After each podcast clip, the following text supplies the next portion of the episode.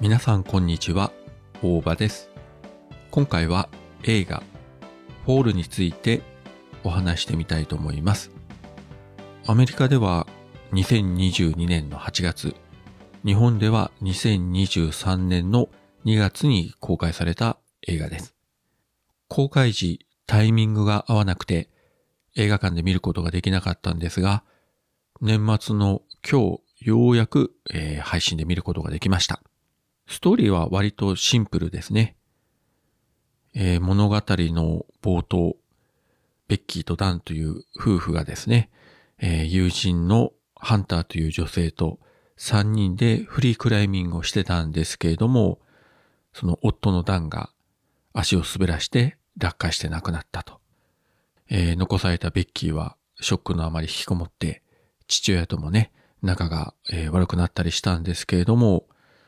そのベッキーを元気づけようとして友人のハンターが新たなクライミングに誘う。ただしこれがどこぞの山ではなくて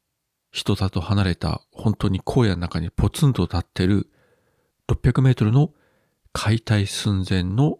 テレビ塔。まあ、いわゆる電波塔ですね。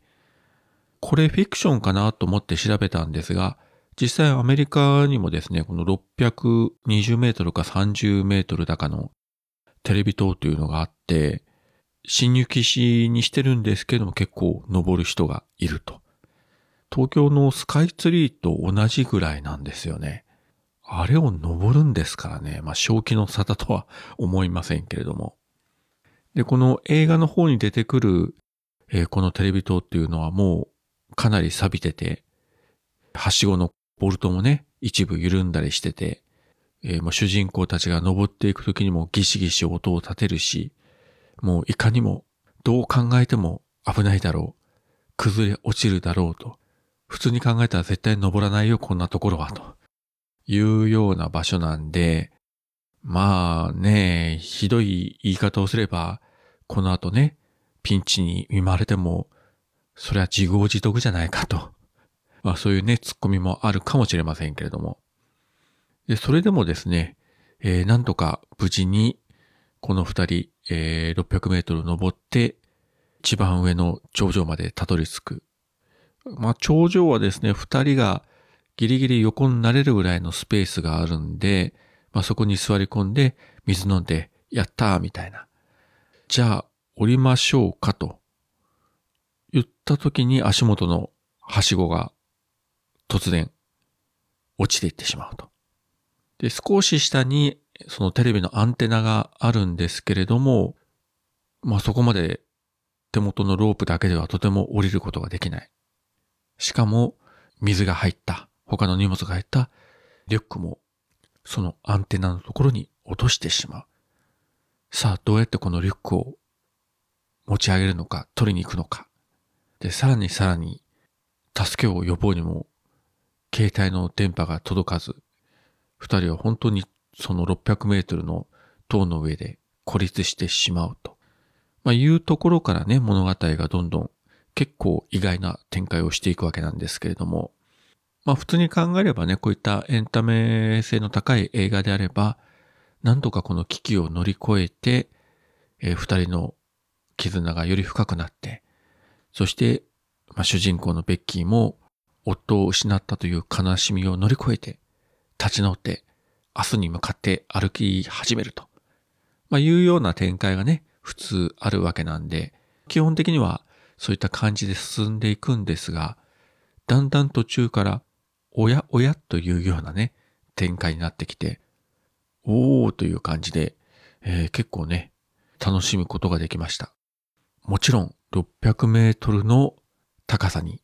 取り残された二人がどうやって降りようとしていくのか、もう危機また危機、そして地上とどうやって連絡を取ろうとするのか、あの手この手というところでね、そこは非常に面白く、えー見せてくれましたし、えー何より非常に高いところが舞台になってますので、まあこれ高所恐怖症の方はとても見ることができないですね。自分は特段そういった高所恐怖症というものはないんですけれども、これ映画館で見たら本当に冷や汗流して、多分映画見てる最中何回か、ヒーとかキャーとか声が出てたんじゃないかと。そういうシーンもね、結構ありました。で、後でいろいろ調べると、まあ実際に600メートルのテレビ塔の上に俳優二人を登らせるわけがないので、まあある程度ね、あのデジタル処理での合成というのもあるんでしょうけれども、高い山の上に何十メートルかのテレビ塔のセットを作って、その上に登らせて、そこで演技をして撮影してるシーンというのも結構あったということで、確かにですね、二人を遠くから映してるっていうロングショットなんかは、これは明らかに合成だろうなと思うんですけれども、アップで映ってるシーンとかで、遠くの山々とかね、えー、地面が映ってるところ、まあ、そこの距離感というか空気感というか、このあたりは逆に言うとデジタルでは出しにくい感じかなと。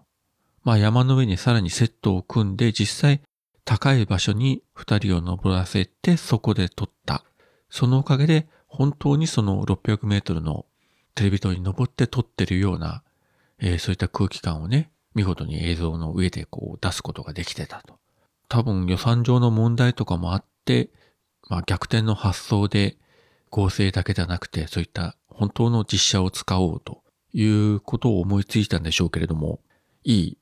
効果が出てたんじゃないかと思います。えー、本当にね、非常に限定された空間、限定されたキャラクター、もうほぼほぼね、もう二人芝居でずっと行くわけなんですけれども、これは本当に演出も脚本も巧みだったと思います。映画館で見ればね、もうとんでもなくすごい経験がこちらもできたと思うんですが、まあ、テレビで配信で見て、それはそれで良かったのかもしれません。というぐらい、えー、スリル満点の映画でした。この映画、Amazon プライムビデオの、えー、レンタル配信ですね。こちらと、あと、えー、ワーワーの加入者が、えー、見ることができるワーワーオンデマンド。こちらでも配信されてますので、まあ自分はね、このワーワーの方で見たんですけれども、えー、ぜひご覧になっていただければと思います。はい。今回は映画、フォールについて